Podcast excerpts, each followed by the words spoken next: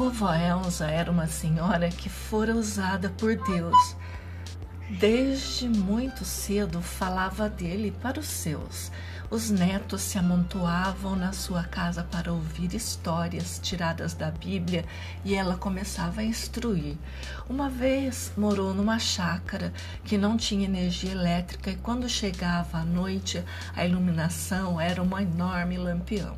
Ali começava a cantoria. Sua filha caçula, que ainda era solteira, tocava acordeon e quem estava na casa cantava olhavam para um caderninho que a idosa segurava. Ó com cego, Pedrinha Branca, são músicas que ainda me lembro. Não sei quem ficou com o caderno. Eu fiquei com as lembranças de quando fui evangelizada na infância. Foi o princípio de tudo, a base, o melhor que aprendi, como o pedreiro faz o alicerce para depois construir.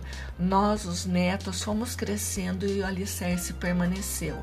A vovó Elsa faleceu, foi morar com o seu Deus e nós continuamos tentando o nome dele honrar. Não é fácil nos dias de hoje sua palavra obedecer. Todos os dias a gente rega a florzinha para ela crescer.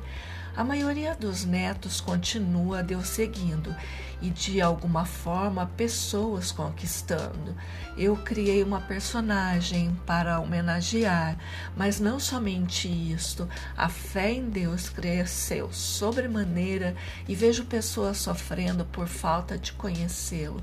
Não posso ficar calada diante de tamanha dor. Então me visto de vovó Elsa e levo a palavra do Senhor.